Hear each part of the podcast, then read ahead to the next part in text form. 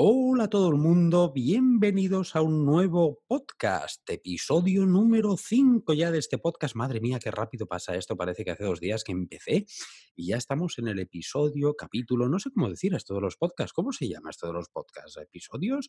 No sé, no, no, sé cómo, cómo. Ahora le preguntaremos a nuestro invitado que os tengo que decir que tengo otra vez aquí a un invitado que ya lo tuve en el canal de YouTube, que muchos de vosotros me lo habíais pedido, algunos de vosotros me pedíais el pelado, trae al pelado de Joan Vendrell. Lo traje en YouTube y evidentemente ya le dije, tú te vas a venir para aquí para el podcast, ¿eh? y el pelado de Joan Vendrell evidentemente no me puso ningún inconveniente y lo tenemos aquí en el podcast. Hola Joan, muchísimas gracias por atender la invitación. Buenas tardes. muchísimas gracias a a ti por invitarme. Un placer, ya sabes. Bueno, eh, lo, quería hablar un con Joan porque sabéis que recientemente tanto yo como él hemos adquirido la Fujifilm X-T4, una cámara de la que muchos pues teníais muchas dudas, queréis saber un poquito pues las eh, qué, innovaciones ha traído esta cámara, qué cositas nuevas, si merece la pena, si no merece la pena.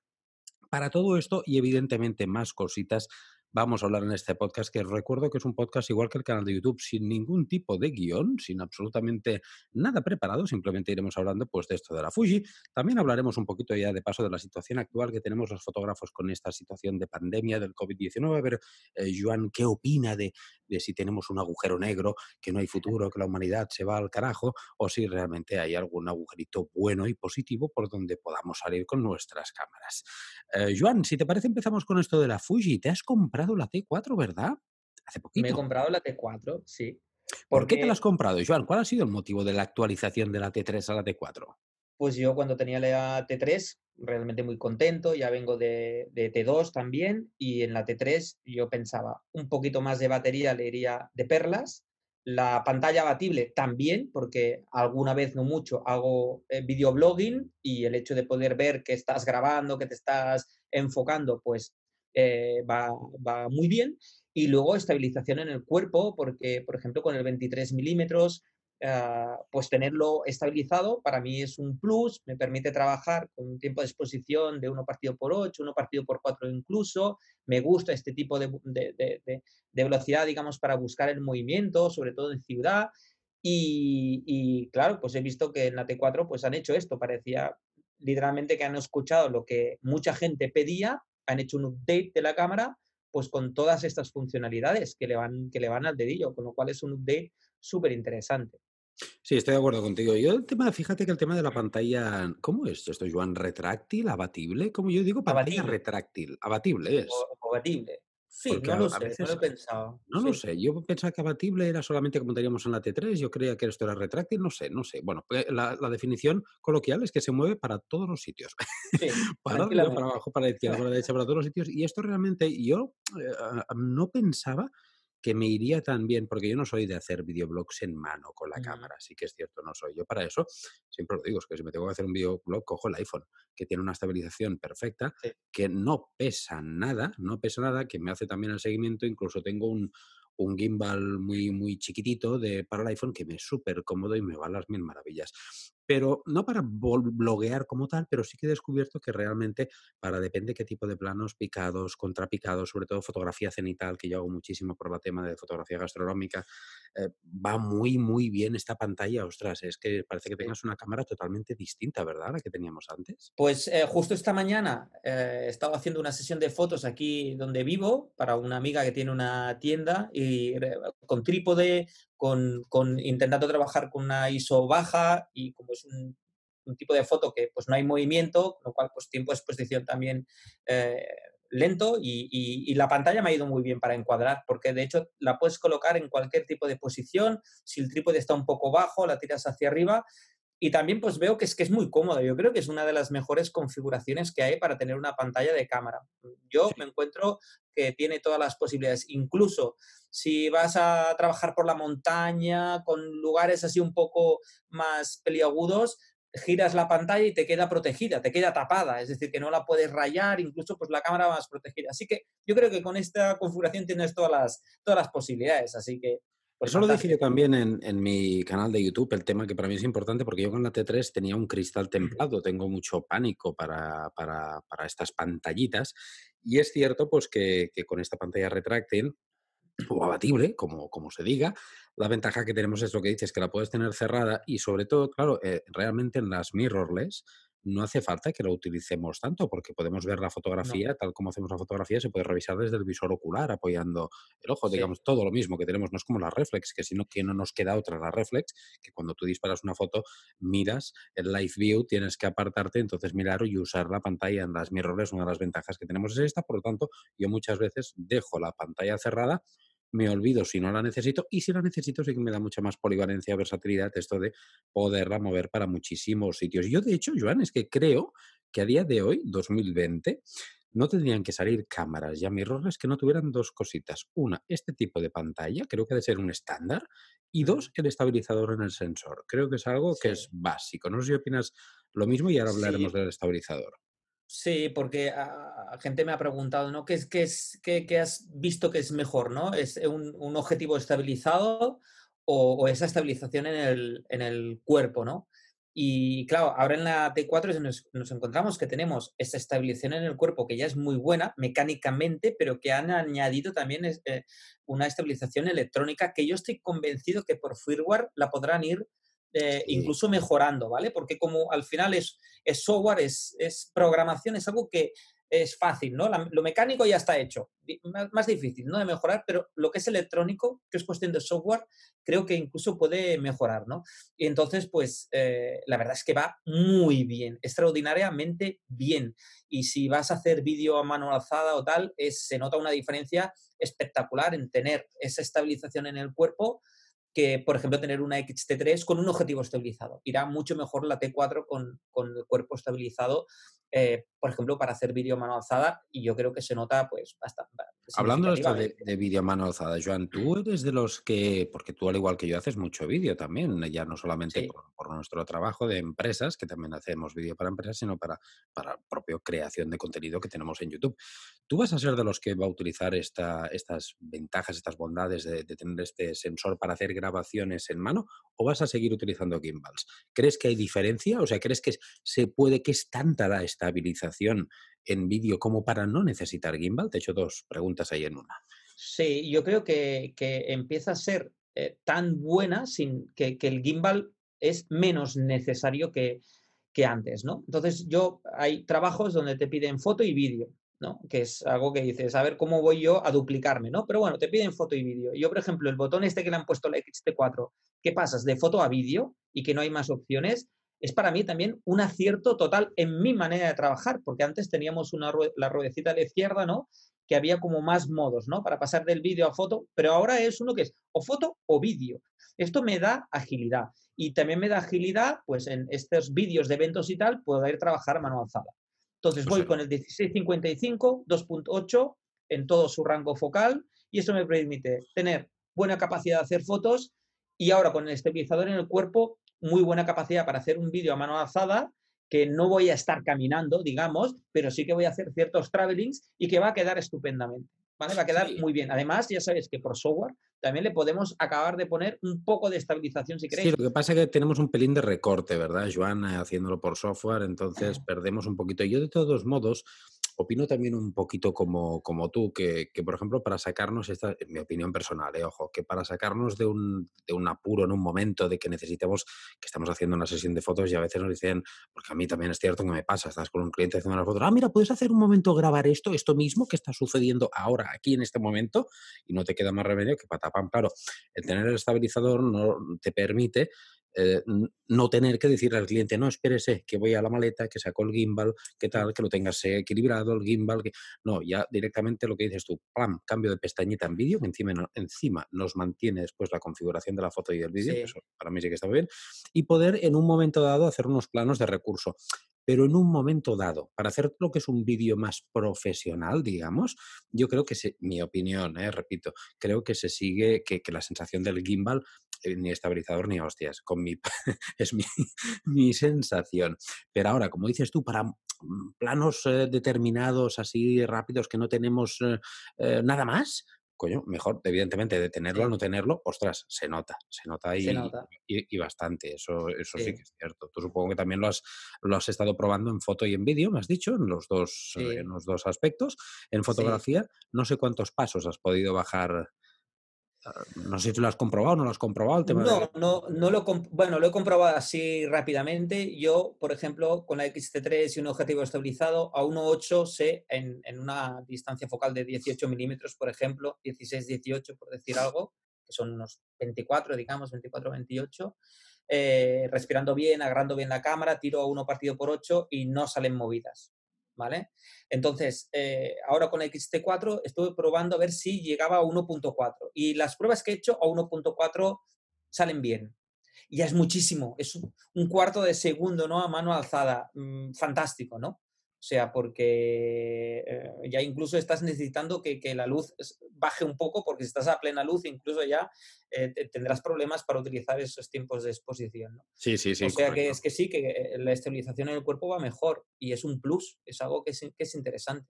Sí, no, yo creo que era algo que, es lo que te digo, se tiene que convertir en un estándar a día de hoy, tanto la estabilización como esta pantalla.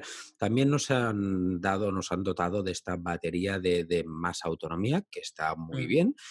Eh, yo realmente no tenía problemas tampoco con las anteriores baterías porque yo, como ya sabes, siempre llevo, prácticamente siempre llevo grips en las cámaras y como tenía las tres baterías incluidas, pues para acabarme las tres era, era complicadito eh, y tiraba perfectamente. Pero bueno, sí que he notado evidentemente una, una mejora con, con, esta batería. Y hablando de grip, por cierto, me ha llegado hoy mismo el grip. Lo tengo ahí en la cajita y lo tengo que ni lo he abierto todavía. Mm, pero tú lo has, lo has comprado, Joan, ¿lo vas a comprar? ¿Lo usas? ¿No lo usas el grip normalmente? No soy nada de grip. No eres nada, eres, mira, la antítesis. Nada. Y sé que eh, eh, hay colegas, y tú mismo lo estás diciendo, de que el grip es como, Dios, lo, lo quiero, ¿no? Porque me va muy bien. No tengo ninguna cámara sin grip, Joan, ninguna. Todos los que pues, tengo tienen su eh, grip. Sí, yo por cuestión de, tamaño, y eso que las, las T3, T4, depende del tamaño de mano, llega, la, la, parte de abajo te llega incluso un poco que no, son cámaras pequeñas, ¿no? Que te llega un poco y con el grip, pues es todo mejor, ¿no?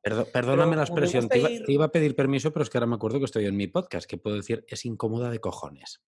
De cojones. Sí, grip. Sí, tiene para un punto ahí extraño, ¿no? Y entonces, eh, esto se nota, claro, si tienes la cámara y sales un fin de semana, no vas a notar, ¿no? Pero tú estás una sesión trabajando eso de ahí, y es al final por el tamaño, ¿no? Y dices, bueno, queremos cámaras pequeñas y luego, pues, pero bueno, también la T4, la empuñadura es un poco más, un poquitín más, pero igualmente tiene el problema este de que notas, eh, pues, la parte inferior ahí que se clava en la mano. Yo sí, yo me lo noto sí mucho. que sería una solución para, para, para ese tipo, ¿no? De, agarrar mejor, ¿no? Básicamente. Sí, yo lo noto mucho eso, lo noto muchísimo y para mí es incómoda de narices, ya os digo, igual que la T3, ¿eh? es que también, claro, hice una entrevista a los señores de, Fujifilm en el canal de YouTube y les preguntaba, bueno, decís que habéis mejorado, sí, sí, esto se ha mejorado mucho y coño, yo lo veo y digo, no, bueno, que eh, si, eh, si miras mucho, mucho con lupa, sí que hay una pequeña rebabita de no sé cuántos milímetros más, pero joder, de eso a que sea mucho más cómoda y un huevo. No, no, no. es así, es, exactamente igual de cómoda o incómoda que ya fuera para ti la T3. Con el grip sí que evidentemente, que ahora repito, lo tengo aquí, seguro que se mejora muchísimo la, ergonomía. Y esto también es verdad lo que dice Joan, depende del tipo de fotografía que hagáis. Por ejemplo, los que hacéis eh, de street photography, que hacéis mucha fotografía de calle, es mucho mejor sin grip porque la Fuji, una de todas las mirrors estas chiquititas, pues la ventaja que tiene es eso, ¿no? La practicidad, la comodidad de ponerla en cualquier bandrolita, en cualquier sitio, nos la llevamos y patapam, y es una cámara súper ligera, liviana y cómoda. Yo, por mi tipo de fotografía, que es más de fotografía en estudio, controlada, en casa de un cliente, pero con esquemas de iluminación, con mm, quiero comodidad en la mano, eh, sobre todo. Entonces, eh, no me importa tanto la ligereza y yo no me pasé a mirrorless por las ligerezas, por el peso, sino por otras cosas. Y esto sí que lo noto que, que, falla en un perín. Pero bueno, oye, yo una, una cosa que no me ha gustado nada de la T4 y a ver si tú encuentras alguna explicación a esto que han hecho. ¿Qué pasa? que no nos viene cargador de la batería, por favor. no, no, nos viene cargador. Yo he comprado el cargador este este, el doble. Yo no lo tengo aún todavía. Justo había una oferta, pero bueno, son estas ofertas que vienen y, se van, ¿no? Entonces carga muy rápido este, pero fijaros que ya tiene solo el USB-C, ya, ya, no tienes para enchufe para enchufar al, al, de esto no hay ya. O cargas os, os USB de la cámara, lo cargas aquí. Os lo explico porque Joan me lo está explicando a mí, pero es que esto es un podcast. Vosotros no lo veis, no lo veis, claro. claro. es podcast, Joan. Esto. ¿Sabéis qué pasa? Que estamos grabando pues que el, cargador, el cargador. Joan y yo sí que nos vemos, sí que nos vemos, y hay veces que se nos va la olla, claro, y ahora Joan se pensaba que estaba en YouTube, ya no sabemos ni dónde sí, estamos. Están acostumbrados. Bueno, pues eso, que, que, que el cargador existe. Hay un cargador doble de Fujifilm, pero que igualmente este cargador se conecta a través de un USB-C. Es decir, no vais a tener cable de corriente tampoco. Ya no enchufas a la corriente ni para cargar la cámara sola, ni para utilizar este cargador. Sí, pero no entiendo la jugada esta que han hecho, Joan, de no incluirlo en la cámara. Una cámara que, es, que estamos hablando que no es una cámara de iniciación. Esta, la T4, es una cámara profesional en mayúsculas, en mi opinión, porque tiene todas las opciones de una cámara profesional y que no incluyen un cargador de baterías que lo veo cutre. Es que lo veo realmente, es una jugada que no lo entiendo. Veo un pedazo de cámara que para mí creo que va a ser la mejor APS-C del mercado, con diferencia durante mucho tiempo. Ya para mí lo era la T3 eh, eh, esta lo va a ser de calle, estoy convencido, pero joder, un cargador, señores de Fuji, ¿qué, os costaba? No, no, no sé qué, ha pasado aquí. Pero bueno, mira, es lo que hay, nos tenemos que, rascar el... Bueno, ahora dicen que en el iPhone tampoco vendrán los auriculares ya, o sea, cada, vez... Sí, es verdad, cada vez nos quitan más... ¿Ves? Para mí, eh, también hay otra cosa que a mí no me importa, me da lo mismo, que es que han quitado el, el, en la T4 también para monitorizar el audio. Lo tenemos que, yo sí que lo tengo porque lo tengo en el grip. A mí eso me la trae al pairo, me da igual. ¿Por qué? Porque yo nunca monitorizo audio desde la cámara. Normalmente grabo, grabo, con grabadoras externas, normalmente. Por lo tanto, no lo hago directamente desde cámara. ¿Tú lo haces, Joan? ¿Lo usabas monitorizar el audio desde cámara? En ciertas ocasiones sí, ¿vale? Y, es algo que, creo que es necesario. Si, ah, si tiras de una grabadora externa, pues ya tienes otras soluciones, ¿no? Pero si vas a grabar con la cámara, Tú no puedes hacer una entrevista y no saber si lo que estás grabando es voz o son ruidos, ¿vale? Porque esto cuando te pasa una vez y tienes que ir al cliente y decirle, la he cagado y no, no he grabado nada, y el tío te dice, pero que no, no mirabas. Sí, sí, yo ya veía que eso subía y bajaba, ¿no? Pero está mal. Dices, por cierto, ¿dónde le paso la factura? Claro, pues unos puñeteros auriculares que yo siempre llevo, de estos de cable baratillos, te los pones, enchufas y está. Sí que es algo que utilizo muy pocas veces y que nos han dado la solución a través de un cable adaptador. Ese cable adaptador también me lo he puesto en la bolsita que siempre llevo. Como los iPhone, lo que hablábamos de estos cables adaptadores. lo que pasa es que volvemos a lo mismo, seguimos capando cositas porque por una parte sí es cierto, tenemos esta solución a través del USB-C, pero entonces perdemos la posibilidad de estar cargando la cámara o la cargamos pues, o monitorizamos audio, las dos cosas no. A no ser que tengáis el grip, los, todos aquellos que estéis pensando en comprarlo, si os compráis el grip, es que sí que tenemos la entrada de, jack, de mini jack de 3,5, de jack de 3,5 de toda la vida para monitorizar el audio. Pero repito, yo eso es una cosa que no lo utilizo porque no grabo directamente normalmente desde cámara. Si alguna vez se graba, pues evidentemente sí que, como dice Joan, es básico que sepáis eh, si, porque es, eh, es importante también, ahora que tocamos, eh, que abrimos este melón, de que cuando estáis grabando en el audio desde la cámara, yo mi consejo es que lo hagáis en manual y no en automático, porque la cámara si no hace lo que le da la gana, hace unas subidas y bajadas y cuando estáis callados, la cámara detecta que pasa que no hay ruido, intenta subir el micro, se capta el ruido ambiente, es un follón. Lo ideal es poner el audio en manual, pero entonces corremos el riesgo y el problema de lo que dice Joan, que estemos picando el audio o que quede muy, muy, muy bajito. Entonces, eh, claro, esto hay que, hay que estar un poquito al loro de este tema. Joan, también otra cosa nueva, a ver si la usas tú o no. Eterna Bleach Bypass. ¿Qué te parece este nuevo simulador que nos han puesto eh, de película? Que, bueno, un poquito bien actualizar el Eterna, pero más contrastado, ¿no? Sí, yo el Eterna lo, lo, utilizo muchísimo. En todos mis vídeos pongo el Eterna y no toco nada de color.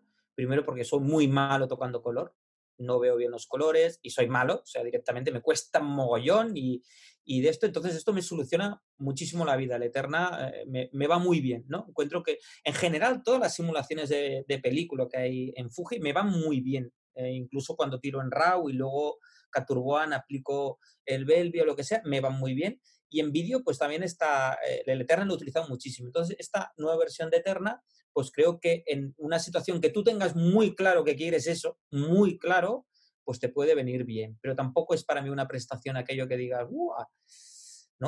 Sí, que no, te hubieras comprado la T4 por el Bleach Bypass, no, no, no, no. Bleach Bypass, ni mucho menos, ¿no? Bueno, está bien que vayan trabajando el tema de las simulaciones, ¿no? Creo que están muy bien conseguidas las... es una pasada. Yo creo que una de las cosas que cuando... Mm, una de las cosas por lo que llega la gente a las Fuji es por sus simuladores, de, por su, color, y una de las porque una vez llegamos, eh, nos enamoramos, es por, precisamente por eso también. Yo también, al igual que tú, Joan, en vídeo, todos mis vídeos, prácticamente todos, están grabados con Eterna también y hago lo mismo que tú, por, por, comodidad, por practicidad, pues te ahorras el talonaje de color, que es un Cristo y un rollazo, evidentemente, te lo ahorras y ya tienes, vas con la seguridad que tienes este look, eh, pues un poquito cinematográfico, muy chulo, muy propio de Fuji y con eso no hay, no hay que hacer absolutamente nada. Joan, eh, en principio poco más que comentar de la T4, tampoco no hay mucho más, porque bueno, sí, el enfoque, el enfoque lo han mejorado bastante, no sé si tú lo has comprobado el enfoque al ojo, yo hice un vídeo que sí que es cierto que, que, se nota bastante, pero tampoco no, es una cosa de la que tampoco no, eh, no le quiero dar mucha bola porque estoy convencido de que en la T3 también estará este nuevo enfoque al ojo, porque al compartir procesador y sensor, yo creo que sería absurdo e ilógico que no actualizaran por firmware la T3. No sé si opinas lo mismo. Sí, supongo que sí que lo harán. Y, yo creo que también ya ha llegado un, un, nivel de este tipo de enfoque por reconocimiento y de rostro y, enfoque en el ojo que ya, ya en la T3 ya, ya iba bien, ¿no? Y ahora se nota que en la T4 va más fino, es más fiable. Pues bueno, mejor, ¿no? Porque al final estas tecnologías lo que tienen que ser es fiables. Que cuando tú activas algo, lo que tiene que hacer es que, que haga lo que tiene que hacer, ¿no? Si a veces lo hace y a veces no, pues imagínate, te deja a ti en una situación extraña, ¿no? O que lo haga siempre o lo desactivo, ¿no? Entonces está funcionando muy bien. En la T4 pues va más fino y ves que sigue perfectamente al ojo, aunque te gires y hagas cosas raras, con lo cual pues es una tecnología que, que a mí me va muy bien, ¿no? Tanto en ah, vídeo como en foto, ¿eh? Para retrato y tal, enfoco en el ojo y va clavado.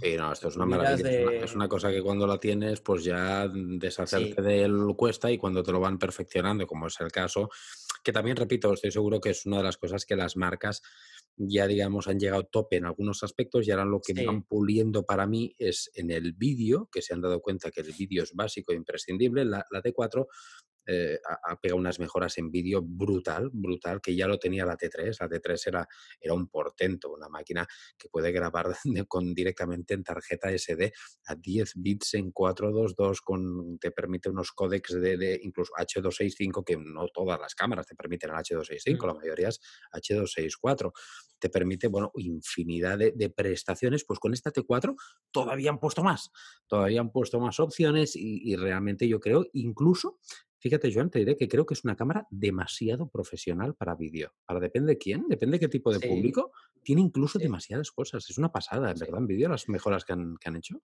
Sí, es una cámara, yo le digo cámara redonda. O sea, es que eh, te permite hacer foto, cualquier tipo de foto, te permite hacer eh, vídeo profesional con el estabilizador, la batería, la, han ido como redondeando. Entonces, es una, una cámara que, eh, que yo es lo que busco, es que sea muy polivalente, que ya sé que no será la mejor en cada una de estas cosas, pero es una cámara que te permite hacer muchas cosas, que no se te va a quedar colgada ni corta, hagas vídeo, hagas foto y casi que hagas cualquier tipo de cosa con los objetivos adecuados, pues eh, puedes hacer un trabajo eh, muy bueno, ¿no?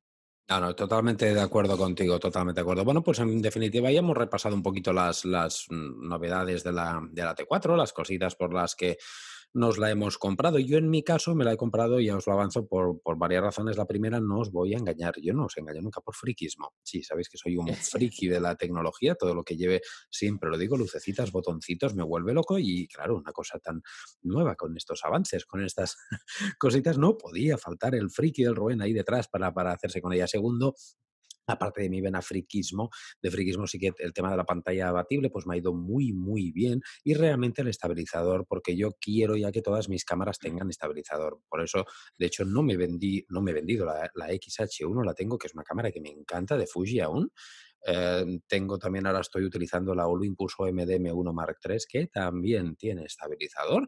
Y no, ya no, no voy a considerar cámaras que no tengan estabilizador, las quería todas con este sistema y encima la, eh, la, mejora de batería, bueno, varias cositas que digo, ostras, pues va, esta ya va a ser una cámara que ya en principio sí que a lo mejor hasta una próxima T7, ya no lo actualizaré, pero no sé, no sé, no sé, ya veremos. En definitiva, muy contento, muy contento. Joan, tú ya para cerrar el tema de la T4, algún, nada, reflexiones finales y si estás contento en general, supongo que sí. Sí, yo al principio siempre hago la, la, misma, la misma pensada, decir, oye, no, no te la compres porque la T3 va muy bien y tal, pero ah, pasa una semana y, también me apunto un poco lo que dices tú, tema friquismo eh, tecnológico.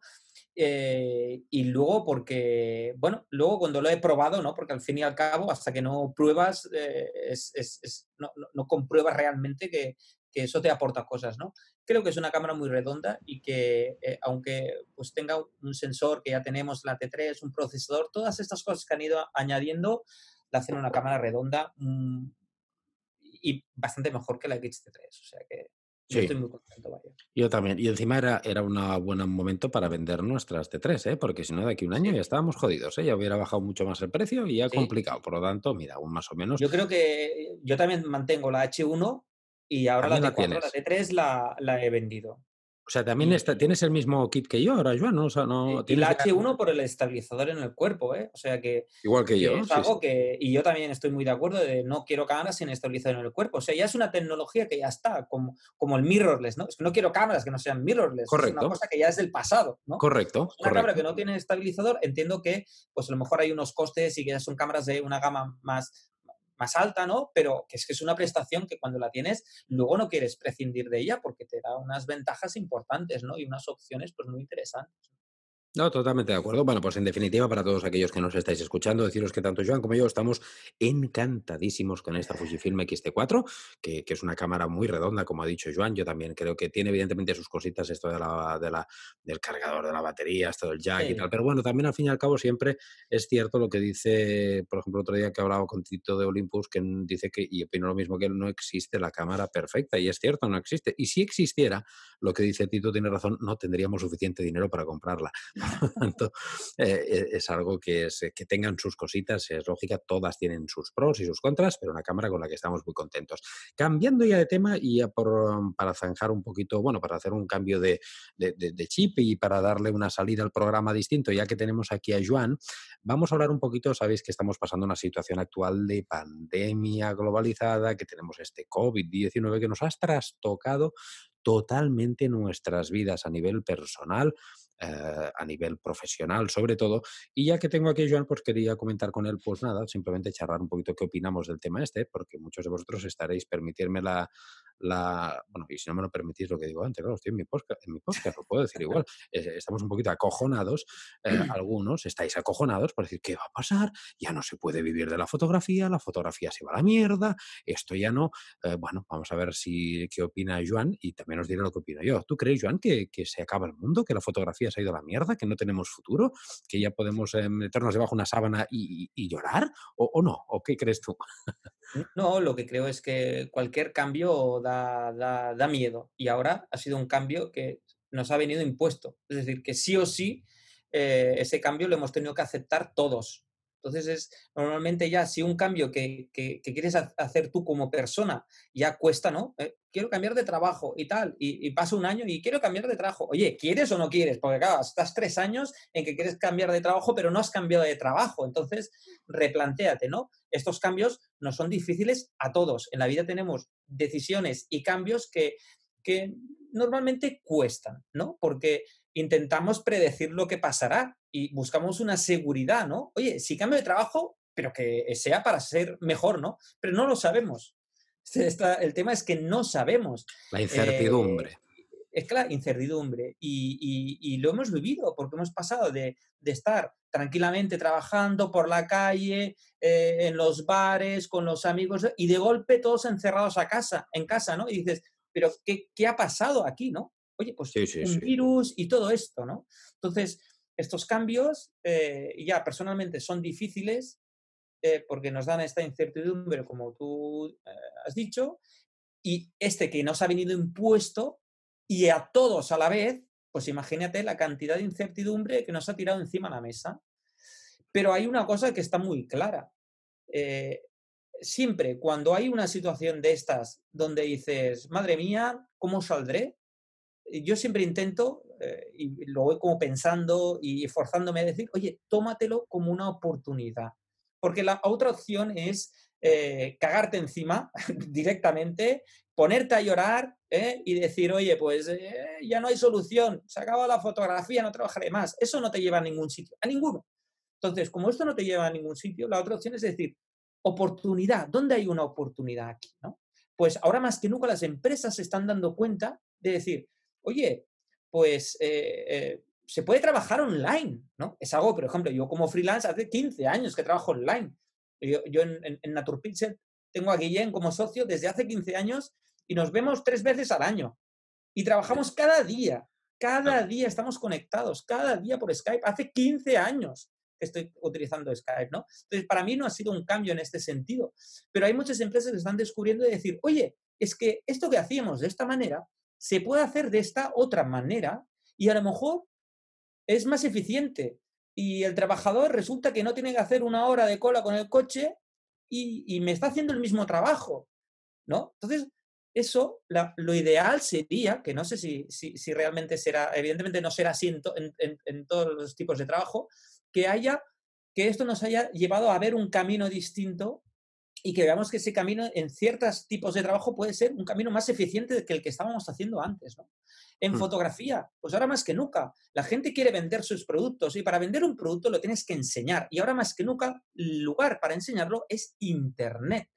Tienes que estar en Internet. El aparador mundial es Internet. Y ahora, ahora más que nunca. Con lo cual, las empresas necesitan fotos, necesitan vídeos, necesitan contenido. Porque es que si no, pues ¿cómo van a vender si no puedes enseñar las cosas? Estoy totalmente de acuerdo contigo, Joan, y es más, os tengo que dar un brote de esperanza y es que durante estos días que, estamos, estamos grabando este podcast, que ya estamos en, al final, es que ya no sé ni en qué fase estamos, Joan, vamos a empezar la 3. Sí, no, lo sé, tampoco empezamos la 3 o la 4, ya, ya no sé ni qué fase estamos. Bueno, estamos ya... tendría que venir en algunos sitios. Bueno, sí, donde estoy yo, que es, que es la zona de, Tarragona, sí que es la zona 3, creo que empezamos ya. yo estoy en 1. Tú estás en 1. Yo estoy en 1 porque estoy en un pueblo muy pequeño, pero estoy muy cerca de Barcelona, con lo cual... Estáis más jodidos. Nosotros estamos en la, en la 3 ya se pueden, en la fase esta que ya se pueden entrar en los bares, en comercios y tal, con medidas de seguridad. Y sí que es cierto que os tengo que decir que esta semana, esta misma semana, me han salido un montón de trabajos de clientes que están, que quieren un montón de fotos, que quieren incluso que les lleve pues las redes sociales, evidentemente, que es un servicio que también ofrezco a, muchos de mis clientes a nivel fotográfico, claro, y, de vídeo y de historias y demás de Instagram, porque muchos ya lo saben y otros eh, también os tengo que decir una cosa, hay que venderlo. Esto tenéis que ser vosotros los que lo tenéis que vender. También es eh, el que nos vengan a llamar a la puerta, pues serán los clientes que ya saben lo que hay, que ya saben, han visto también este nuevo sistema de, venta, que ahora mm, el cliente no va a tener que esperar a que venga su cliente a, verlo, sino que va a ser él el que lo va a tener que reclamar. ¿Cómo lo va a tener que reclamar? Con imágenes, porque se ha dado cuenta de que si algo ha perdurado, persistido y aumentado en esta pandemia, han sido las imágenes. Desde casa todos hemos seguido viendo imágenes, hemos seguido viendo vídeos, hemos consumido más vídeo que nunca, hemos hecho más streamings que nunca. Esto, una zapatería no es tonta y lo sabe. Un restaurante no es tonto y lo sabe. Una empresa que, venda, pues lo que sea, lo, lo, saben y van a tener que potenciarlo. Y los que no lo sepan, ahí está vuestro trabajo, en ir a estos señores y decirle, señores, que sepáis que si queréis vender más, yo os ofrezco esta posibilidad, que a través de unas muy buenas fotografías, si hacéis esto, si hacéis lo otro, lo que tenemos que dar, yo creo, Joan, no sé si opinas lo mismo, es que ahora con, nos tenemos que reinventar un poquito y el fotógrafo también tiene que ser un poquito de consultor eh, de marketing, digamos. Eh, tenemos que darle la solución al cliente. No esperar a que el cliente nos venga y nos diga, quiero esto, porque el cliente va igual de perdido muchas veces que, que, que, que, vosotros lo podéis estar. Entonces, si tú vas al cliente y le dices, mira, estamos en una situación jodida, pero ahora que sepas que le enseñas, mira, las redes sociales, mira cómo están, están haciendo chup chup, están a tope. Yo te propongo hacer esto, lo otro, lo otro, y se lo enseñas y que lo visualice en su mente y diga, coño, pues es verdad, pues por aquí va un poquito la, salida. de hecho, está este paradigma, ¿no? Es decir, el fotógrafo parece que, que preguntas a, a gente, ¿no? ¿Qué, de qué vive el fotógrafo? ¿no? De vender fotos, ¿no? no es así. El fotógrafo se vende a sí mismo, a la persona. Somos la gran mayoría freelance. Y te vendes como un solucionador de problemas. El señor Lobo de Pulp Fiction, ¿no? Como decía, es el señor Lobo de Pulp Fiction que solucionaba problemas, decía. pues Es, una, es, una cosa así. Entonces, solucionar un problema, eh, pues por ejemplo, yo vivo en un pueblo que no llegamos a los 7.000 habitantes y hay una amiga que tiene una tienda de ropa. Entonces, pues tiene la tienda en el centro del pueblo con un aparador y hasta ahora, ¿cómo vendía? Pues la gente pasea por ahí porque no hay muchos lugares para pasear, ven la ropa, se lo prueban, ah, pues quiero esto. con la pandemia cerrado. Entonces, ¿qué empezó a hacer? Pues eh, las piezas de ropa que tenía o que le han ido llegando, foto y a Instagram. Entonces es un negocio súper pequeño, en un pueblo pequeño. Es decir, que si, si esto funciona así, en, en, una empresa más potente igual, ¿no? Entonces ha ido ah, fotografiando las prendas y yo he visto como ciertas amigas, ah, pues mira, ha colgado un nuevo jersey, mira qué chulo, tal, pum, pam. Entonces el siguiente paso que ya está, que está dando, que justo hoy le he ido a hacer unas fotos de la tienda, es implementar la página web para que tú puedas, oye, ¿ves esto? Lo quiero, pam. Y ella pues te lo lleva a casa. ¿Vale? Y puedes comprar, yo no te digo, ya eso transciende, ya no es un, público local. Imagínate que hay alguien de Barcelona que por lo que sea, por porque el amigo de un amigo lo tiene en Facebook, ya sabéis, pues entra en esta tienda y ve que hay un jersey que le encanta. Pues oye, aprieta el botón de comprar, lo compra y ella, pues encantada de la vida, con una transportista, te lo enviará a tu casa. Es decir, que su negocio tiene las posibilidades de no solo vender localmente como hacía hasta ahora, sino de hacerlo también en un, eh, en un mercado más grande, ¿no? Porque realmente, pues, pues enviar una cosa es que es, rapidísimo, ¿no? Y lo ha hecho a través de una manera muy simple, empezando con Instagram, empezando poco a poco, con persistencia, vas colgando, vas enseñando el material. Ahora pasa una segunda fase, ¿no? Tener una web, un crédito de la compra, unas fotos un poco más chulas de la tienda y va mejorando su imagen. Estoy hablando de una tienda de ropa de un pueblo de 7.000 personas. Sí, sí, sí, Tiene esa necesidad. Y es lo que dices tú, Rubén, es que tenemos que ser nosotros, ¿no? En eso que decía de, soy un solucionador de problemas. Tú quieres unas fotos, entonces, pero ¿para qué quieres las fotos, no? Claro. Para, para Instagram. Entonces, ¿qué? ¿Las quieres cuadradas? Tienes que tener conocimiento. Y aportarle ideas, aportarle ideas frescas, claro, frescas para que el, para que el cliente vea, ostras, pues mira, este tío sabe de lo que habla, viene aquí y no solo viene a, decirme que me hace tres o cuatro fotos, viene a darme un producto cerrado, completo, integral, que me va a ayudar. Eso es lo que tenemos que hacer y eso es cambiar un poquito la estrategia. Y de hecho, a día de hoy os recomiendo que yo ya lo hago mucho durante muchos años, de mucho tiempo, Joan igual, que en nuestro trabajo a veces lo que menos hacemos es fotos. Eh, estamos más detrás de un ordenador, contestando correos, innovando técnicas de marketing, estrategias de mercado, emails, marketing, pues muchas cositas que, que, a veces es lo que realmente nos ocupa más tiempo que no hacer fotografías. Pues todo esto es lo que tenéis que ahora empezar a reinventaros, es mi consejo, evidentemente. Por lo tanto, opciones de, fotografía hay más que nunca, creo yo, a nivel, pero claro, también es cierto, Joan, que estamos hablando al menos de lo que yo hago y tú también haces bastante, que es fotografía corporativa, fotografía empresarial, de producto. Pero claro, yo también entiendo al que me diga, sí, sí, claro, Rubén, muy chulo lo que me estás diciendo, pero claro, yo es que soy fotógrafo de bodas. o soy fotógrafo deportivo y aquí no hay un pijo de deportes ahora que hacer. ¿Qué hago yo? Es cierto que también hay, eh, es que hay muchas ramas, muchos tipos de fotógrafo. Pues ahí yo al menos, ahora a ver qué dice Joan de esto, de su opinión, pero yo no tengo mucho que, no os voy a engañar. Yo no soy fotógrafo de bodas. Cuando algún familiar me pide que le haga una boda, me escaqueo y le digo, no, no, qué coño, yo quiero ir de invitado, te traigo a un amigo, un colega que te la va a hacer él y yo a mí déjame de, tonterías. Eh, pero no soy fotógrafo de bodas, no estoy en esa situación, no soy fotógrafo deportivo, no estoy en esa situación, pero me imagino que no me tocaría otra que hacer algo parecido, ¿no? Reinventarme y buscar, porque seguramente habrá un agujero, un, un agujerito por donde poder mirar y decir, ostras, no puedo hacer la boda en sí, pero puedo ofrecer este otro servicio. No sé, hay que pensar algo. ¿Tú qué opinas, Joan, de, por ejemplo, estos otros fotógrafos que eh, no lo van a tener tan fácil. Es cierto, creo yo que no será tan fácil. Sí, a ver, yo, eh, mi cuñado es eh, un buen fotógrafo de, bodas y el parón que ha hecho ha sido en seco.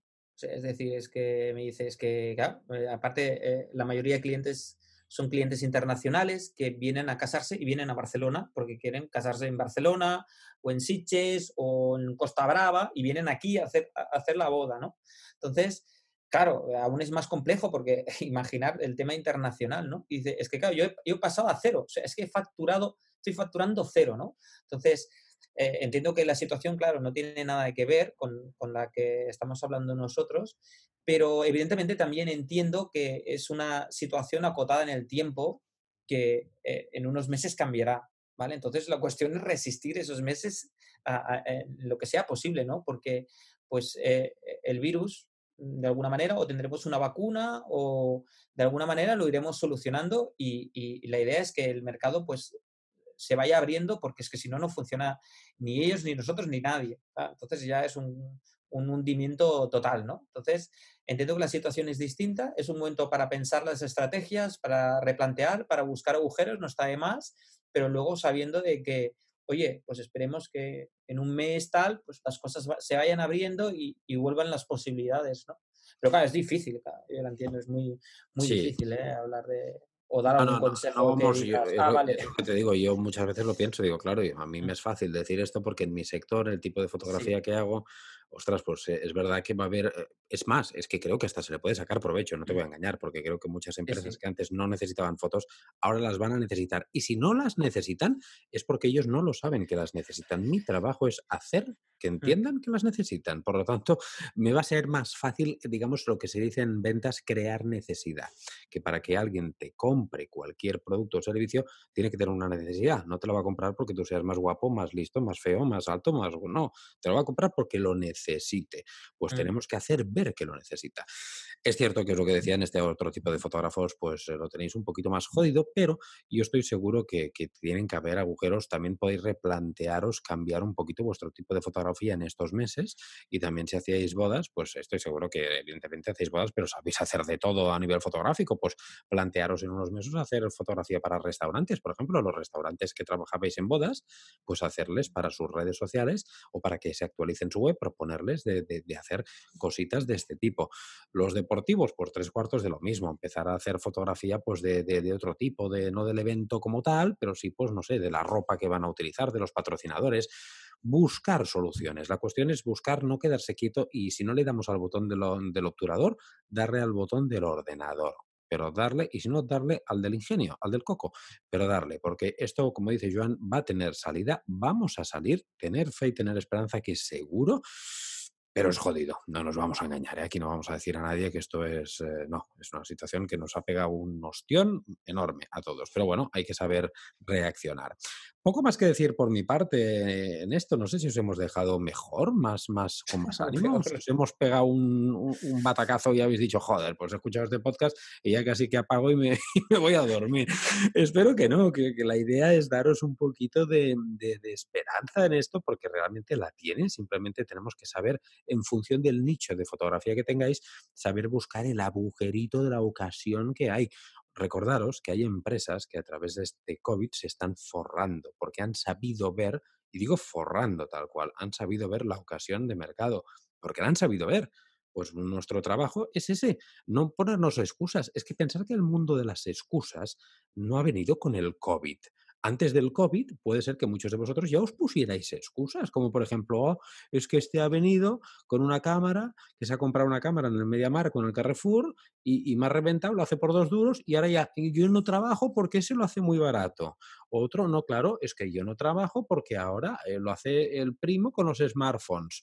O no trabajo porque eh, el mundo de las excusas en la fotografía siempre ha existido, siempre ha estado lleno de excusas y, son problemas más mentales internos nuestros y bloqueos internos eh, que no centrarnos en la realidad y en decir, no, no, a mí que venga otro que lo haga por dos duros, es más, me beneficia, porque entonces todo ese cliente que quiere pagar dos duros, a mí no me interesa que se lo quede el que va con la cámara del MediaMark cutre, chunga, y yo quiero mi cliente que me pague lo que yo valgo. y hay clientes con dinero y hay clientes sin dinero. Y tiene que comer el mismo, el que se ha comprado la cámara del MediaMark, que tú que tienes una cámara de 3 o 4 mil euros. Y hay mercado para todo. Es simplemente, en lugar de poner excusa, saber ver dónde está el mercado. Oye, me estoy enrollando, me estoy viniendo arriba. ¿eh? Ahora, ahora me tiraría aquí hablando horas y horas, pero es que estoy mirando la pantalla y digo, coño, si está Joan aquí también, que lo he invitado. vamos a cerrar ya y a ver qué opinas tú de esto. Va yo básicamente ya para terminar es que eh, todos pasamos momentos de bloqueo en nuestro trabajo y más en fotografía, ¿no? Que tienes que estar ahí remando, si no remas no se mueve. Entonces hay momentos de bloqueo. Y yo lo que hago en los momentos de bloqueo, que pues evidentemente los voy teniendo cada cuando, cada, cuando tocan, ¿no? es eh, primero asumir que estoy en un momento de bloqueo, ¿no? Que no estoy encontrando la manera de, de cómo hacer, asumir que estoy bloqueado y luego eh, no entrar en bucles, ¿no? En estos bucles que vas dando vueltas, no sales de ahí. No, no, no. Te vas a dar un paseo eh, tranquilamente y cuando dejas de pensar, ¿no? Que dicen que es la meditación, ¿no? Yo siempre digo, ¿cómo medito? Yo cojo la moto y medito. Yo cuando cojo la moto no pienso en nada.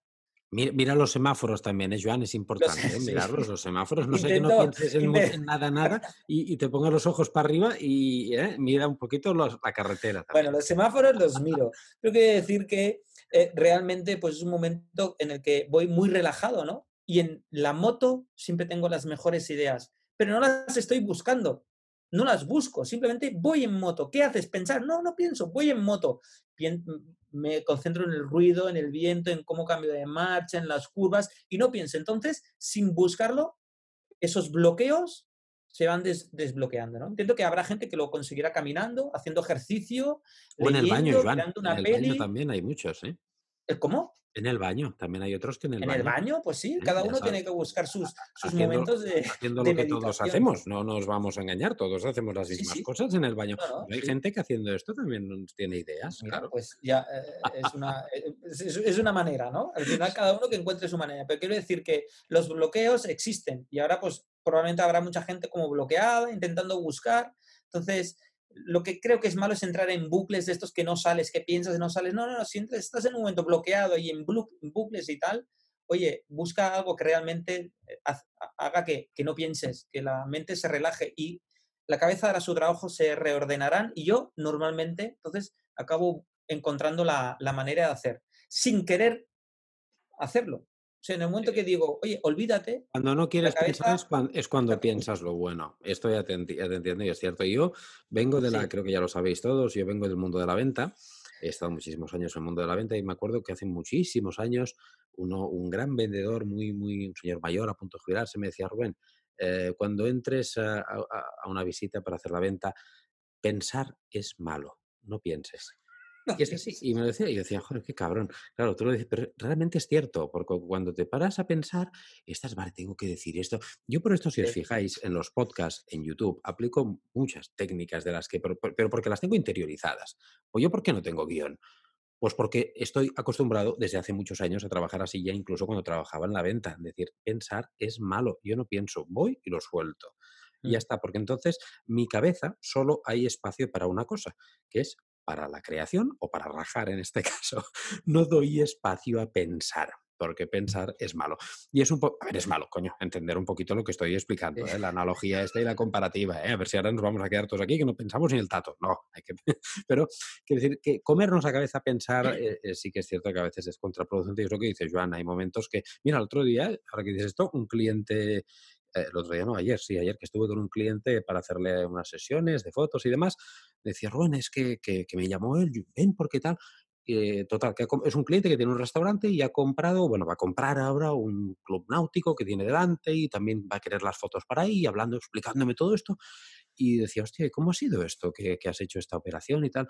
Dice, lo soñé el otro día. Dice, lo soñé. Dice, mira, sí que es verdad que me habían que, que sí, ni estrategias de mercado, ni, ni, estudios de mercado, ni hostias. Lo soñé. Dice, me, me, me tumbé en la cama y ya cuando estaba a punto de dormirme, a punto, a punto, a punto de dormirme, pensé, coño, ¿y si hago eso en el club náutico, eso? Si les hago una propuesta y hago esto, lo otro, lo otro, lo otro. Dice, ¿sabes qué hice, Rubén? Me levanté y lo primero que hice, cagando leches, me duché y fui para allí. Y lo, lo que soñé fue lo que le solté y me ha ido de coña. Y mira, bueno, es un poco lo que dices tú, ¿no, Joan? Este hombre, pues en lugar de ir en moto, en un momento de relajación total, que no quería pensar, ni mucho menos en gastarse el pastizal que se ha gastado para comprar, pues le vino soñando. Pues, pues imagínate, las cosas van, van así, van así. ¿eh? Joan, nada, mm, con esto ya vamos a cerrar, que no veas la, la rajada que hemos pegado, creo, hoy. ¿eh? No está mal, no he mirado ni el tiempo, pero es que no lo quiero ni mirar a veces, porque no sé si a vosotros os gusta. Eh, de hecho, los primeros podcasts, tengo algunos seguidores que me decían, Rubén, qué cortitos los haces, tal. Y el otro día que subí un podcast que duró eh, una entrevista con Tito de Olympus, que duró creo una hora y media, hora y cuarenta minutos, varios me ponían aplausos y todo, y decía, menos mal, menos mal, así he tenido el podcast para verlo en dos ratos mientras iba al trabajo y mientras volvía, tal. Bueno, espero que con este también tengáis para ir al trabajo.